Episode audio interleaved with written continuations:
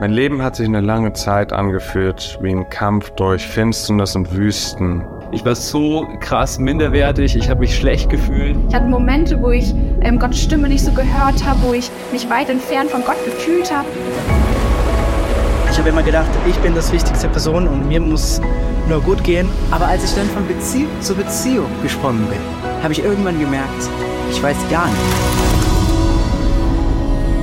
Und als ich dann auf dem Boden lag und nicht mehr weiter wusste, habe ich gesagt, Gott, nicht mehr was ich will, sondern was du willst. Und dann habe ich die Bibel aufgeschlagen und habe entdeckt, dass die Bibel ein Buch ist, das voller Antworten ist. Es ist, als ob Jesus neben mir sitzt und sagt, Tess, was da drin steht, sage ich jetzt auch zu dir.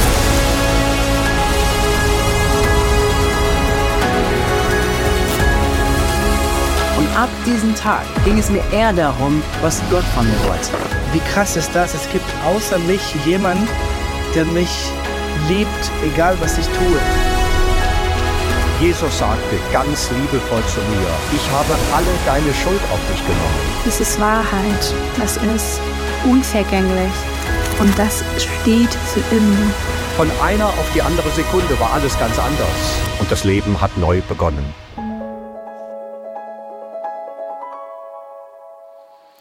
Wir bewegen uns in dieser Serie mit einer Frage.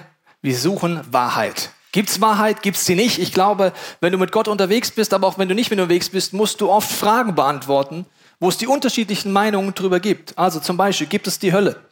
Äh, gibt es ein Leben nach der Tod? Wie ist es mit der Ethik? Gibt es überhaupt eine Ethik? Hat Gott eine Meinung über meine Sexualität? Hat er keine Meinung über meine Sexualität? Wer bin ich überhaupt?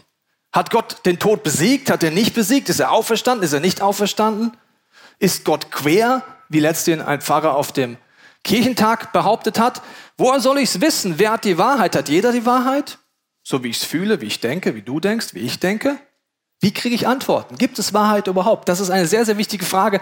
Die schauen wir uns in dieser Serie an.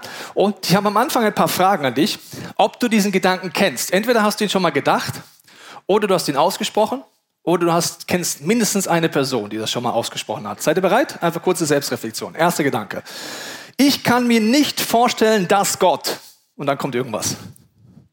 Also, ich kann mir nicht vorstellen, dass Gott, ein liebender Gott, Menschen in die Hölle schickt. Ich kann mir nicht vorstellen, dass Gott eine andere Meinung über meinen Lebensbereich X hat als. Okay, nächster Gedanke. Wenn Gott wüsste, Punkt, Punkt, Punkt, dann wollte er bestimmt nicht. Also wenn Gott meinen Schmerz kennen würde, wollte er bestimmt nicht, dass ich vergebe. Wenn Gott wirklich wüsste, was die Person mir angegeben hat, dann wollte er bestimmt nicht, dass ich das. Okay, nächstes Beispiel. Ich kann nicht glauben, dass ein liebender Gott, Punkt, Punkt, Punkt. Dass ein liebender Gott Menschen in die Hölle schickt, dass ein liebender Gott ein Problem mit freier Liebe hat, dass ein liebender Gott Sexualität anders sehen kann, als ich Liebe definieren möchte. Oder mein Gott würde nie, Punkt, Punkt, Punkt. Für mich ist es so, Punkt, Punkt, Punkt. Ich weiß nicht, ob du einen dieser Gedanken schon mal gedacht hast, gesagt hast oder gehört hast, aber es ist sehr interessant, was dort mitschwingt. Es bedeutet, das, was ich hier oben drin, in diesem wunderschönen Kopf, ja, ich sage immer, schöner Kopf braucht Platz, deswegen ist alles abrasiert, was Platz weggenommen hat. Also alles, was dieser schöne Kopf denken, fühlen und wollen kann, also alles, was in diese Quadratzentimeter hier oben reinpasst, das kann stimmen. Und so kann Gott sein. Alles, was dieses Kästchen hier oben sprengt, geht nicht. Also, das ist ja sehr interessant. Und eins schon die Frage ist, was beeinflusst denn mein Denken? Die Bibel sagt, alles das, was ich konsumiere.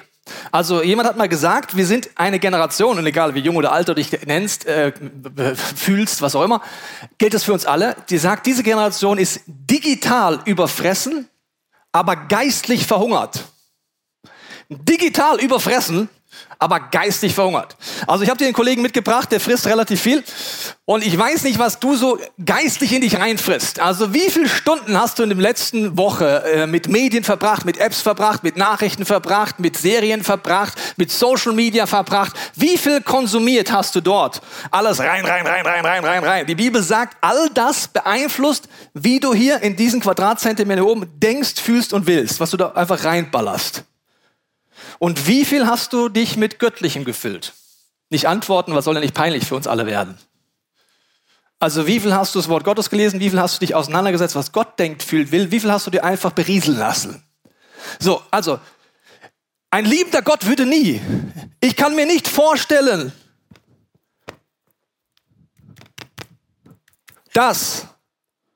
Meine Vorstellung, mein Denken, mein Fühlen ist geprägt von dem, was ich konsumiere. Und die Herausforderung ist jetzt folgende, dass ich vieles nicht denken kann, was Gott denkt. Ganz im Gegenteil, die Bibel sagt, so viel höher wie der Himmel über die Erde ist, ist Gottes Denken anders. Wir segnen heute Kinder und als Eltern wissen wir das, dass unsere Perspektive als Papa und Mama besonders bei Kleinkindern sehr weit auseinander geht. Was ist gut für dich, mein Kind? Was kriegst du, mein Kind? Was kriegst du nicht, mein Kind? Wie viel Computerspielzeit ist gut? Wie viel Handyzeit ist gut? Wann ist es nicht mehr gut? Wie viele Süßigkeiten tun dir gut? Nicht, also die Perspektive vom Vater zum Kind geht ganz krass auseinander. Ja? Und wenn jetzt ein leibliches Kind Sätze machen würde, ein liebender Vater würde niemals wollen, dass ich so wenig Computer spiele.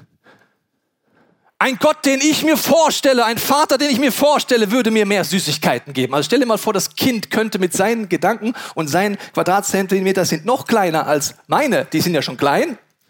Und mit diesen kleinen Quadratzentimetern könnte jetzt dieses Kind die Welt bestimmen. Wäre ziemlich schwierig, oder? Der Unterschied zwischen dem Kind und mir ist nicht ansatzweise der Unterschied zwischen mir und Gott. Aber nur was ich denken, fühlen und wollen kann, das kann ja sein, oder? Okay, die werden drei Fragen beantworten in dieser Serie. Wer ist Gott? Wer ist der Mensch? Und was ist das Wort Gottes? Das hängt alles zusammen. Ich werde dir vieles erklären die nächsten Wochen. Es gibt so Trendbegriffe, vielleicht hast du die schon gehört, vielleicht hast du nicht gehört. Dekonstruktion, liberale Theologie, progressive Theologie, Post, postevangelikale. Vielleicht hast du das noch nie gehört, aber die Ausmaße davon hast du schon erlebt. Vielleicht hast du dir irgendeine Predigt angehört, die, da, auf den ersten Blick hat sie sich total gut angefühlt, war total gut und irgendwann unterwegs denkst du, uh, jetzt wird es irgendwie schräg, aber ich weiß gar nicht warum. Oder denkst, ich finde die gar nicht schräg, aber dann gehe ich meine Small Group, alle anderen sagen, die war aber schräg, die Predigt. Gibt's auch. Das heißt, wir wollen unterscheiden lernen, wie es ist, weil das Wort Gottes, laut dem Wort Gottes selber, der Bibel, ist das Fundament. Je nachdem, wie du das benutzt, die Bibel, beeinflusst es, wie du den Menschen siehst, was für ein Menschenbild du hast, und wie du Gott siehst. Das verändert Komplett. Und die Frage ist, auf wen höre ich? Werden wir diese Serie sehr genau angucken. Du kannst entscheiden, dass du die Doktortitel von jemandem entscheiden lässt, ob du ihm glaubst oder nicht. Die Followerzahlen, die Klickzahlen. All das, sagt die Bibel, sagt nichts darüber hinaus, ob das Ganze, was du dich beschäftigst, wirklich göttlich ist oder eben nicht. Wir schauen uns halt einige Bibelstellen an. Deswegen empfehle ich dir das jede Woche, aber umso mehr in dieser Serie dass du dir unbedingt Notizen machst, die Bibelstellen aufschreibst und zu Hause nachliest. Ich werde heute relativ viele Bibelstellen nehmen. Lies sie bitte zu Hause nach. Mach dir Notizen. Warum? Wir sind digital überfressen, geistig verhungert. Das heißt, Wissenschaftler sagen, wir haben die Aufmerksamkeitsspanne einer Eintagsfliege. Was Fokus angeht. Wenn du mitschreibst, wirst du merken, dass du dich konzentrieren kannst, dass du fokussieren kannst und dass du es unter der Woche vertiefen kannst. Wir fangen jetzt an mit der ersten Bibelstelle, warum es so wichtig ist, über diese Themen nachzudenken. Sie ist in Matthäus 7, 15. Da heißt es, Hütet euch aber vor falschen Propheten, die in Schafskleidern zu euch kommen, inwendig reisende Wölfe sind. Die Bibel, wenn du es nicht weißt, nennt gläubige Schafe. Nicht um beleidigen, sondern um zu verstehen, was wir eigentlich sind. Wir sind Schafe in einer Herde und dem Hirten, das ist Gott. Und er sagt, es gibt falsche Propheten, die sind in Schafskleidern. Das heißt, auf den ersten Blick sehen sie aus wie Schafe, sind aber reißende Wölfe. Die Bibel nennt das ihr Lehre, sie nennt das falsche Propheten. Und die Challenge ist, dass der Kollege oder die Kollegin reißende Wolf im Schafspelz sozusagen sehr christlich daherkommt. Er nimmt die Bibel, er nimmt Bibelstellen oder sie er predigt über Gott. Er sagt, ich glaube an Gott, ich glaube an die Bibel, ich glaube doch an Jesus. Und die Bibel sagt, dass das etwas sein wird, was verwirrend ist. Und sie sagt, es ist batch entscheidend zu verstehen, was ist ein falscher Prophet, was ist ein richtiger Prophet, was ist ihr Lehre, was ist keine ihr Lehre. Weil Klickzahlen, Doktortitel oder Follower entscheiden nicht darüber, was das ist. Ganz im Gegenteil, es gibt Leute, die in Schafskleidern daherkommen und du denkst, ja, das ist doch ein christlicher Professor. Wenn der das sagt? Nee, da geht's weiter. An den Früchten werdet ihr erkennen, nicht jeder, der zu mir sagt, Herr, Herr, wird das Reich in der Himmel eingehen, sondern wer den Willen meines Vaters tut. Schauen wir uns gleich genauer an. 2. Korinther 11,4, sehr herausfordernde Bibelstelle jetzt. Jetzt wird challenging. Denn wenn der, welcher zu euch kommt, einen anderen Jesus verkündigt, kann man verschiedene Jesus verkündigen. Das ist ja crazy. Also beide verkündigen Jesus, Aber sie sind nicht der gleiche Jesus. Also es gibt Jesus und Fälschungs von Jesus. Es gibt Kirchen und Ministries, die, über Jesus reden. Aber das eine ist eine Fälschung, das andere ist Jesus? Okay, krass. Denn die, den nicht verkündigt haben, oder wenn ihr einen anderen Geist, wie, empfangt. Ich kann einen anderen Geist empfangen als einen Heiligen Geist? Einen religiösen Geist? Die Bibel redet oft über den Geist des Antichristen. Müssen wir uns die nächsten Wochen angucken. Was ist das? Wie empfange ich den? Den ihr nicht empfangen habt. Oder ein anderes Evangelium. Also eine andere Lehre über wer ist Jesus? Was hat er am Kreuz für dich getan? Ist er auferstanden? Was ist dort passiert?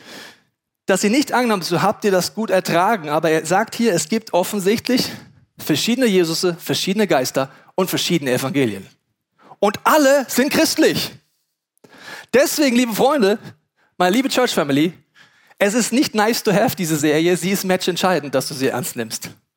Weil es geht um nicht mehr und nicht weniger, ob du Wahrheit und göttliche Wahrheit erkennst. Und Jesus sagt, ihr werdet die Wahrheit erkennen und die Wahrheit wird euch frei machen. Es geht nichts mehr und weniger als um deine Freiheit, wenn wir uns das hier Ganze angucken. Zu Hause kannst du nachlesen, 1. Johannes 4, 1 bis 6, dort geht es darum, es gibt einen Geist der Wahrheit, Geist des Irrtums und es gibt den Geist des Antichristen und es gibt den Heiligen Geist. Lies mal das zu Hause nach. Also, wir schauen uns das mal an, warum wir in einer Zeit leben, ich weiß nicht, ob es dir auch so geht, wo man denkt, irgendwie wird es von Tag zu Tag wirrer. Kennst du das Gefühl? Also vor Corona war es schon wirr. Dann kam Corona, dann dachte ich, jetzt wird es wirklich wirr. Und jetzt ist nach Corona und ich denke mir, kann es noch wirrer werden? Die ganzen Theorien, die ganzen Meinungen, die ganzen Theologien, die ganzen Lehren im Christentum. Wenn ich denke, es kann nicht schräger werden, doch es kann immer noch schräger werden. Ich erkläre dir warum. In beim Matthäus 28 gibt Jesus seinen Jüngern den Auftrag, alle Menschen zum Glauben zu führen, zu Jüngern zu werden und zu taufen. Er sagt am Ende, ich bin bei euch alle Tage bis ans Ende. Urtext heißt bis ans Ende aller Zeitalter. Er sagt, bis der Moment kommt, wo Jesus Christus wiederkommt, das Ende aller Zeitalter, bin ich bei euch. Ich habe dir eine Grafik mitgebracht, die zeigt das. Es ist, das Ende aller Zeitalter ist, wenn Jesus wiederkommt, wir das Reich Gottes komplett herstellen. Bis dahin sagt er, ihr seid zwar in dieser Welt, aber wenn ihr Jesus Christus in euer Leben einlädt, dann seid ihr laut Kolosser 1,13 versetzt in das Königreich des Lichts. Äußerlich lebe ich in dieser Welt, während ich innerlich schon im Reich Gottes leben kann.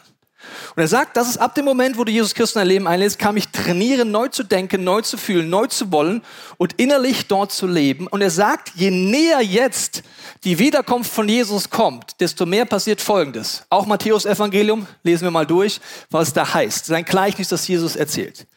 Er legt ihnen ein anderes Gleichnis vor und sprach, das Himmelreich, also das Reich Gottes, gleicht einem Menschen, der guten Samen auf sein Acker säte. Also wenn die Leute schliefen, kam sein Feind, und säte Unkraut zwischen den Weizen und ging davon. Als nun die Halme wuchsen und Frucht brachten, da fand sich auch das Unkraut. Da traten die Knechte des Hausherrn hinzu und sprachen zu ihm, Herr, hast du nicht guten Samen auf deinen Acker gesät? Woher hat er denn das Unkraut? Na, dann kommt die Erklärung. Er sprach zu ihm, das hat ein Feind getan. Da sprachen die Knechte, willst du, dass wir hingehen und es ausjäten? Er sprach, nein auf dass ihr nicht zugleich den Weizen mit ausrupft, rauft. Wenn ihr das Unkraut ausjedet, lasst beides miteinander wachsen. Unkraut und die Ernte. Bis zur Ernte. Um dann die Erntezeit will ich zu den Schnittern sagen, sammelt zuerst das Unkraut und bindet es in Bündeln, damit es verbrenne, aber den Weizen sammelt in meine Scheune. Also nochmal zurück zu unserer Grafik. Jesus sagt, ich bin bei euch bis ans Ende der Zeitalter, bis ich wiederkomme. Ihr seid jetzt schon versetzt ins Reich Gottes und könnt lernen, neu zu denken, zu fühlen und zu wollen. Je näher die Wiederkunft von Jesus kommt, Unkraut und Weizen wächst nebeneinander. Und woher weiß ich, dass Jesus wiederkommt? Weil Unkraut und Weizen auf einmal gleichzeitig riesig werden. Auf der einen Seite sind so viele Menschen offen fürs Evangelium weltweit wie noch nie in der Geschichte. Es passieren so viele Wunder wie noch nie in der Geschichte. Und gleichzeitig ist so viel Unkraut da, digital gesehen, wie niemals in der Geschichte. So viele Lehren, die ich mir einfach jetzt reinpfeifen kann durch YouTube und andere Medien, wie niemals zuvor. Und das Schlimme ist, wir gehen danach, ist der Prediger charismatisch, kann man den gut zuhören, aber was erzählt der vielleicht für einen Schwachsinn, haben wir oft gar keine Orientierung zu unterscheiden, ist das jetzt ein falscher Prophet, ja oder nein. Das heißt, die Verwirrung wird zunehmen, je näher Jesus kommt. Wenn du denkst, es wird nicht schlimmer, doch, es wird schlimmer. Deswegen ist es so wichtig zu wissen, was denkt Gott, was fühlt er, was will er. Und es gibt einen Hinweis, Hebräer 4,12, was uns jetzt hilft. Da heißt es, das Wort Gottes. Weißt du noch? Das Wort Gottes entscheidet, wie ich den Menschen sehe und wie ich Gott sehe. Ist lebendig und kräftig, schärfer als ein zweischneidiges Schwert und dringt durch und scheidet Seele und Geist. Auch Mark und Bein ist ein Richter der Gedanken und Sinne des Herzens. Meine Seele ist mein Denken, also wie denke ich über Gott, über die Welt. Es ist meine Gefühle, wie fühle ich. Und es ist mein Wille. Die Bibel sagt, nur mit dem Wort Gottes kann ich unterscheiden, was denke ich, was denkt Gott. Was fühle ich, was fühlt Gott. Was will ich, was will Gott. Ich kann mir einen Gott nicht vorstellen, der, wenn das so ist, ist die begrenzende Faktoren, ich will keinem zu nahe treten, selbst wenn du hochbegabt bist, das, und das ist sehr wenig, sagst du, nee, ich zeige dir gleich, wie wenig das ist. Wir schauen uns jetzt mal an, in diesem Setting, also das Wort Gottes soll mir da helfen, als der Apostel Paulus äh, an die Gemeinde schreibt in Korinth, will er ihnen erklären, dass er vor einer Sache Angst hat und der Kollege hatte vor nichts Angst. Aber vor einer Sache hatte er Angst. Achtung, vor was hatte er Angst? Ich fürchte jedoch, es könnte euch gehen wie Eva. Eva wurde auf hinterlistige Weise von der Schlange verführt. Und genau so könnten auch eure Gedanken unter einen verhängnisvollen Einfluss geraten. Und das hat er geschrieben, bevor es YouTube, Social Media und alles gab, was wir heute haben. Und sodass die Aufrichtigkeit und Reinheit eurer Beziehung zu Christus verloren geht. Es geht darum, dass deine Beziehung mit Jesus verloren geht, wenn du nicht verstehst, wie der Teufel kämpft und wie er angreift. Lass uns mal schauen, was hier Paulus meint. Wovor hat er Angst bei den gläubigen Christen? 1. Mose. Die, Sprange, die sprach die Schlange zur Frau. Ist davor sind wir, oder? Die Schlange war hinterlistiger da. Die Schlange war listiger, hat er ja gerade gesagt, der Paulus, hinterlistig, als alle Tiere auf dem Felde, die Gott der Herr gemacht hatte. Und sprach zu der Frau. Wovor hat Paulus Angst? Vor der Strategie, die der Satan bei Eva angewandt hat. Ja, sollte Gott gesagt haben. Hat Gott wirklich gesagt? Ihr sollt nicht essen von allen Bäumen im Garten. Da sprach die Frau zur Schlange, wir essen von den Früchten der Bäume im Garten, aber von Früchten des Baumes mit dem Garten hat Gott gesagt, esst nicht davon, rühret sie auch nicht an. Kleine Nebenbemerkung, hatte Gott gesagt, sie sollen die nicht anrühren? Also du musst eins wissen, Eva war nicht dabei, als Gott die Einführung gegeben hat, da war nur Adam da. Von wem hat Eva die Infos? Von Adam. Hat Adam es gut weitergegeben? No, liebe Männer, es ist sehr wichtig, dass wir geistig wachsam sind. Absolut wichtig. Also, er findet was dazu. Das hat Gott nie gesagt. Ja, und Eva war ja auch nicht dabei. Okay, aber dadurch wird Eva noch interessanter. Also die erste Sache hat Gott wirklich gesagt. Das gehen wir weiter. Äh, dass ihr, und die, äh, da sprach die Schlange der Frau, ihr werdet keineswegs des Todes sterben, sondern Gott weiß, an dem Tag, dass er von ist, werden die Augen aufgenommen und ihr werdet sein wie Gott. Und wissen, was gut und was böse ist. Drei Angriffe des Teufels, schon immer die gleichen, total unkreativ, total hobbylos, aber immer noch effektiv. Angriff Nummer eins hat Gott wirklich gesagt. Also, das hat er doch nicht gesagt. Ja, das steht zwar in der Bibel, aber das, das meint er doch nicht so. Warum? Kann ich mir einfach nicht vorstellen. Ein liebender Gott kann doch nicht wollen. Hat Gott wirklich gesagt? Erster Angriff. Der zweite Angriff Gott meint es nicht gut mit dir. Also Gottes Charakter ist nicht gut. Er hält dir was vor. Du musst, du verpasst was. Und der dritte Angriff ist, ihr werdet sein wie Gott und gut und böse unterscheiden. Ich möchte kurz eine Zeichnung machen. Ich kann wunderbar zeichnen. Wirst du gleich sehen. Hier siehst du den Originalbaum der Erkenntnis. Der sah genau so aus. Kleiner Scherz. Okay, aber jetzt sagt Gott, ihr könnt, dadurch werdet ihr böse entdecken und gut. Ist dir klar, dass Gottes Ziel niemals war, dass wir das Böse erleben müssen und das Böse entdecken? Es war nie sein Plan. Ist dir auch klar, dass Gottes Plan nie war, dass wir versuchen zu entscheiden, was gut ist? Er wollte einfach nur, dass wir Gott haben. Und wenn Gott mir was sagt, vertraue ich ihm und ich tue es. Warum? Es führt zum Leben. Es geht bei Gott nicht um richtig und falsch, es geht um Leben und Tod. Was führt zum Leben, was führt zum Tod? Okay, Paulus sagt, ich habe davor Angst, dass ihr darauf einfallt und dass ihr so entwaffnet wird. Warum? Es gibt eine Stelle, da geht es um die Waffenrüstung Gottes. Es gibt einen Helm, es gibt einen Brustpanzer, es gibt ein Schild in, dieser, in diesem geistlichen Kampf und es gibt ein Schwert und es gibt Schuhe und es gibt einen Gürtel. So, und das ist geistlich so. Das ist nicht real, sondern wir kämpfen nicht gegen Fleisch und Blut, sondern gegen Gedanken, Gefühle, gegen Dinge, die mich beeinflussen und die dafür sorgen, dass sie meine Identität rauben und mir Lügen einreden. So, stell dir vor, ich hätte jetzt die volle Waffenrüstung und du bist mein Feind und du hättest so ein Sonderfeature im Computerspiel. Du könntest mir, weil du einen Superbonus erreicht hast, zwei Dinge meiner Waffenrüstung wegnehmen, okay? Das ist ein Sonderfeature von dir. Welche zwei Sachen nimmst du mir weg? Vorschläge? Schild, ja. Schild und Schwert. Schuhe wären mir nicht so wichtig, oder? Der Gürtel ist halt nackt, ist mir auch egal. Kann mich auch nackt besiegen.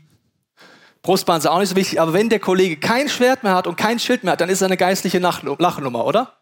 Dann kann ich ihn einfach angreifen. So. Der Punkt ist, die Bibel sagt, das gehört zusammen. Aus dem Wort Gottes, wenn ich das höre, entsteht Glauben.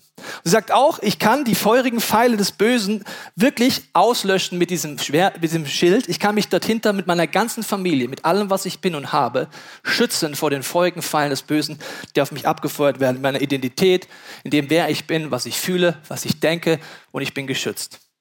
So, die Strategie des Teufels ist jetzt nicht, dass er sagt, komm, das ist alles Mist, leg's hin, tu's weg, glaub nicht mehr dran sondern es ist ein ganz gleich schleichender Prozess und der geht so los. Du liest was in der Bibel und dann gibt es so Bibelstellen, das sind so Spitzen, die gefallen dir nicht, okay? Weil die sind zu krass, ja? Über Ethik oder über wie Gott ist oder Gott als Richter ist nicht mehr am Puls der Zeit, mag ich nicht. Fängst einfach an, die Bibelstelle abzubrechen. Was passiert? Das ist einfach die Spitze ab. Du hast immer noch Schwerter, du glaubst immer noch an Gott, du bist immer noch Christ, du bist immer noch am Bibellesen. Aber du hast angefangen, die Spitzen wegzunehmen. Warum? Du verstehst sie nicht. Ich habe für dich jetzt ein ganz tiefes Zitat.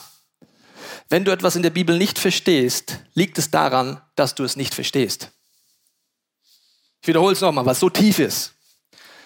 Wenn du in der Bibel etwas nicht verstehst, liegt es daran, dass du es nicht verstehst und nicht, dass es falsch ist.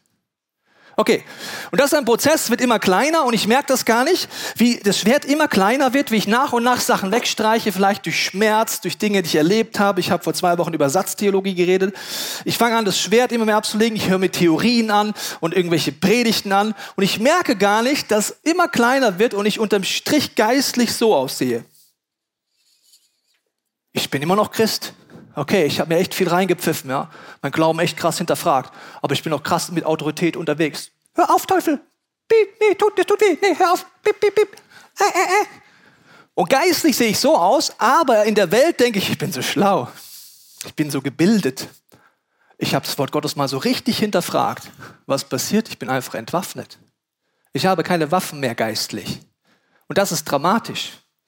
Also, wir wollen uns jetzt mal tiefer angucken, was bedeutet es, wenn wir entwaffnet sind, wenn das dieser Prozess ist? Wie gesagt, der ist nicht über Nacht, der ist ein Prozess durch das, was du dir anschaust, mit was du dich beschäftigst und dem du nicht gelernt hast, zu unterscheiden. Deswegen haben wir zum Beispiel für dich das Bible Journal entwickelt, Altes und Neues Testament, damit du selber anfängst, die Bibel zu lesen. Du wirst gleich merken, das ist der Schlüssel, um geistlich klar zu sein. Wir schauen uns jetzt mal an, was es bedeutet, wenn ich unterbewusst denke, ich entscheide, was richtig und falsch ist, das macht ja keiner so ganz bewusst. Ne? Und ich werde mal wie Gott. Warum? Was ich denken kann, ist wahr.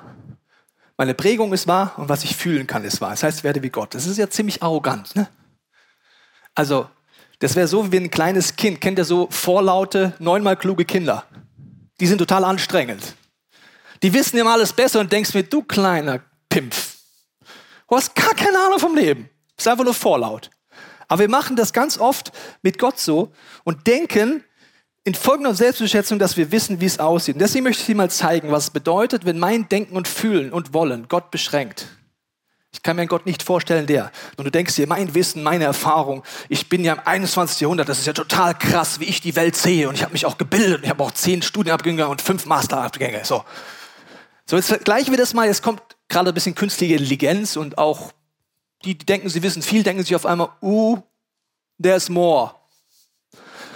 Also das bin ich vielleicht und dann kommt das Wissen der Menschheit. Aber das Wissen der Menschheit verglichen mit Gott ist einfach nix. So, solange dein Denken, Fühlen und Wollen bestimmt, wie Gott ist, bist du vollkommen beschränkt in dem, wie du Gott begegnen kannst. Deswegen mache ich mit dir einen Arroganztest, der ist extra für dich entwickelt, um zu schauen, ob du Tendenzen in dir hast, wo du bist wie Gott und wo du anfängst, Gut und Böse zu unterscheiden. Erster Arroganztest. Zeigen mir meine Gefühle an, was wahr ist. Also, es fühlt sich gut an in meinem Leben, also ist es richtig. Wer ist jetzt Gott? Ich. Meine Gefühle. Oder es fühlt sich gerade nicht gut an, dann ist es falsch. Wie meine Sexualität ist, wie meine Identität ist, wie der Konflikt ist, wie die Bibelstelle, die ich gerade lese. Wenn du das in deinem Leben entdeckst, bist du auf dem ersten Weg hin, dass du dich wie Gott verhältst und denkst, du bist wie Gott und gut und böse unterscheidest. Die Bibel ist voll davon, dass wir falsch denken, fühlen und wollen können. Sie nennt das unser Fleisch, das ist ohne Gott zu denken, zu fühlen, zu wollen. Zweiter Arroganztest.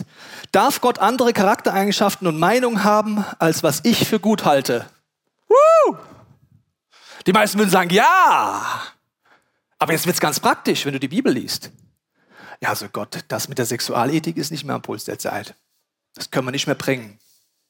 Kommt nicht gut an. Ja, was du da über Identität sagst, Sexualität, Heterosexualität, das kommt nicht gut an. Das darf man auch nicht mehr sagen, Gott. Okay, also dann heißt, Gott kann nur die Charaktereigenschaften, Meinung haben, die ich für gut finde. Ich habe ein Zitat von Augustinus. Wenn du vom Evangelium nur das glaubst, was dir gefällt und ablehnst, was dir nicht gefällt, glaubst du nicht ans Evangelium, sondern an dich selbst. Wer ist dann Gott? Du.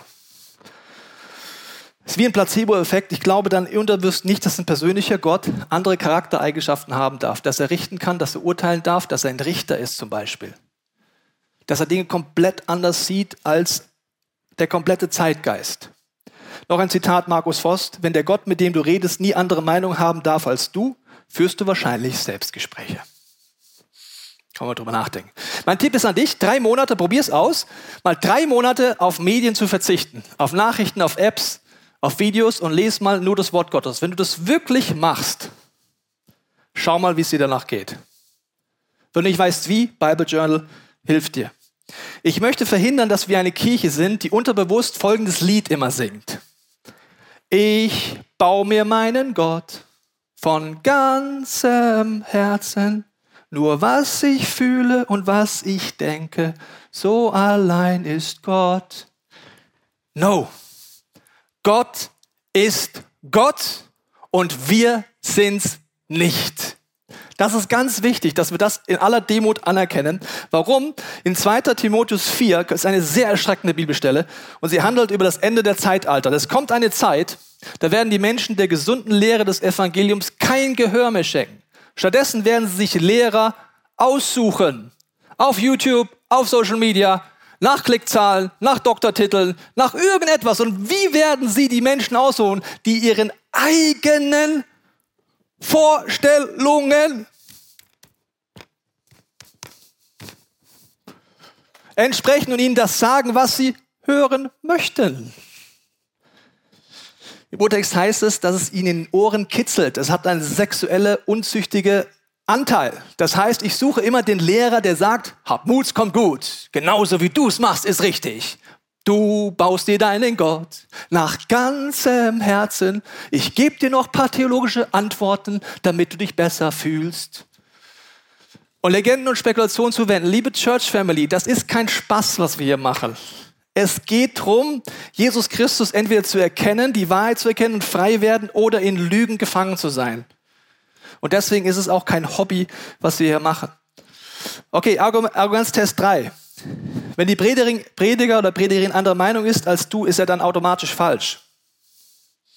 Ich merke immer wieder Leute, die hören der Predigt zu, dann sagt der Prediger eine Sache, die dir nicht gefällt und zack, bumm, gehen die Emotionen nach oben und du hörst nicht mehr zu. Solange das in deinem Leben ist, hat der Teufel leicht, dich abzulenken. Hör einfach mal weiter zu. Am Ende kannst du prüfen und schauen, was von Gott ist. Arroganztest, nächster. Glaube ich eher, dass Gott seine Meinung ändern muss, als wir unsere? Meine Frage ist an dich, nur für dich zur Reflexion. Kannst du mir die letzten drei Mal nennen, wo du etwas gefühlt, gedacht oder gewollt hast, was Gott dann konfrontiert hat mit der Bibel und du es heute verändert hast? Kannst du mir die letzten drei Mal nennen? Wenn du sie mir nicht nennen kannst, heißt das, du verhältst dich so, als wärst du Gott. Oder du liest die Bibel nie. Oder du weißt gar nicht, dass wichtig ist, neu denken, fühlen und wollen zu lernen. Warum? Wir sind nicht Gott. Letzter Arroganztest. Stelle ich mich über das Wort Gottes und setze meine Prioritäten.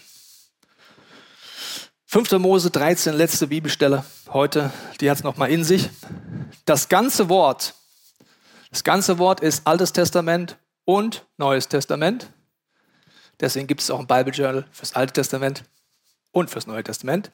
Dass ihr euch gebietet, das sollt ihr bewahren, um es zu tun. Du sollst nichts zu ihm hinzufügen und nichts von ihm wegnehmen. Das heißt, nicht Lehren hinzufügen, aber auch nichts wegnehmen. Das nenne ich die Wegstreichmethode. Es gibt Leute und gläubige Christen, die haben das ganze Alte Testament weggestrichen. Es gibt Leute, die haben einfach nur Sexualethik weggestrichen. Oder einzelne Teile weggestrichen. Warum? Ich kann mir nicht vorstellen und ich erlebe es nicht und mein Denken wird gesprengt. Die Bibel sagt, streich nichts weg.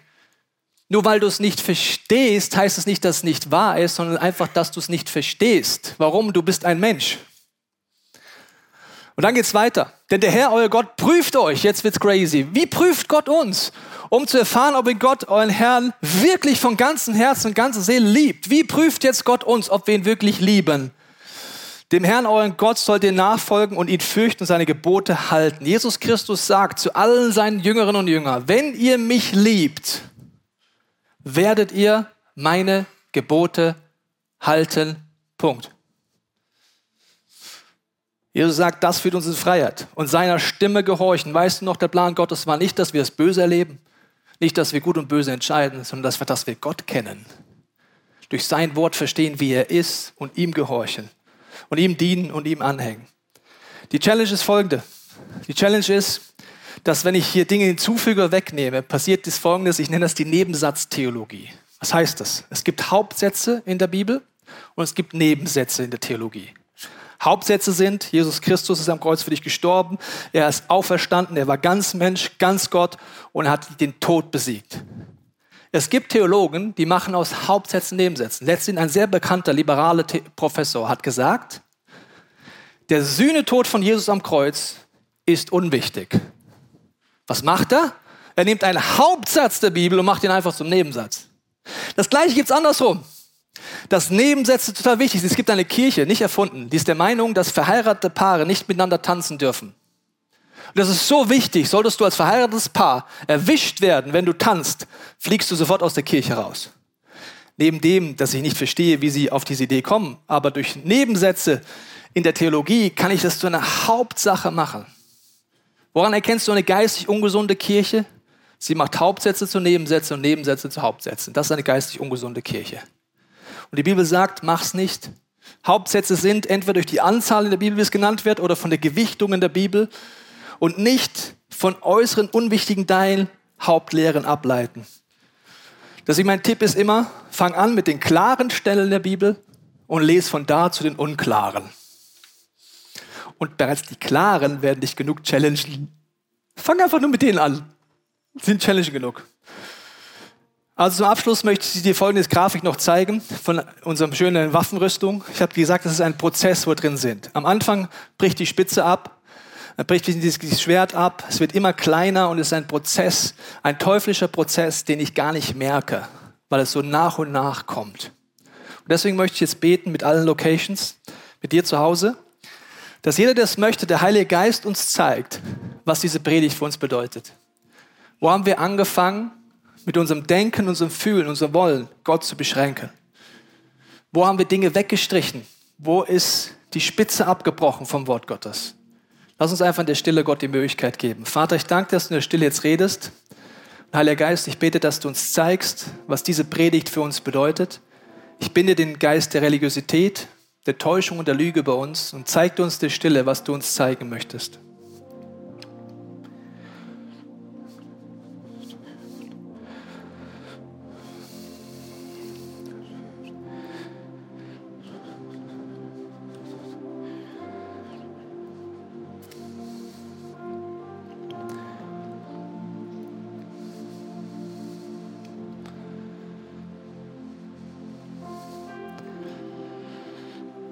Johannes 1 heißt am Anfang war das Wort und das Wort war bei Gott und Gott selbst war das Wort.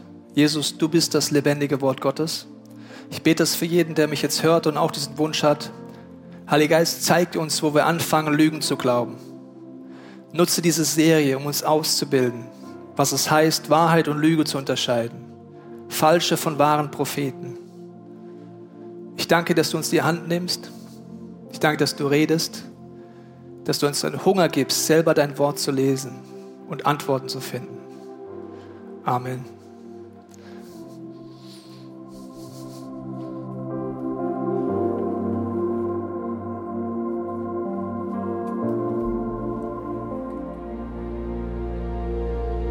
Wir hoffen, dieser Podcast hat dich inspiriert und hat dir weitergeholfen in deiner Beziehung mit Gott. Wenn es dir so geht, dann freuen wir uns, wenn du uns mithilfst, diese Botschaft zu verteilen. Das kannst du tun, indem du diesen Podcast likest, mit Daumen nach oben draufdrücken oder kommentierst oder weiterleitest. So werden mehr Menschen noch mit dieser Botschaft von Jesus, dieser Hoffnung erreicht. Du kannst auch durch eine Spende mithelfen, dass wir weiterhin diese Podcast kostenlos im Internet maximal verbreiten können und so viele Menschen neue Hoffnung bekommen. Vielen Dank für alles, was du mit ermöglicht. Wir glauben, dass Kirche eine Familie ist und egal, ob du online dabei bist oder hier vor Ort bist in der Region, wir wollen dich sehr gerne kennenlernen. Wenn du möchtest, komm auf unsere Homepage vorbei unter Finde Anschluss. Dort findest du unter anderem Welcome to Church, wo wir uns gegenseitig kennenlernen, deine Geschichte gerne hören wollen und dir helfen wollen, wenn du möchtest, ein Teil dieser Kirchenfamilie zu werden.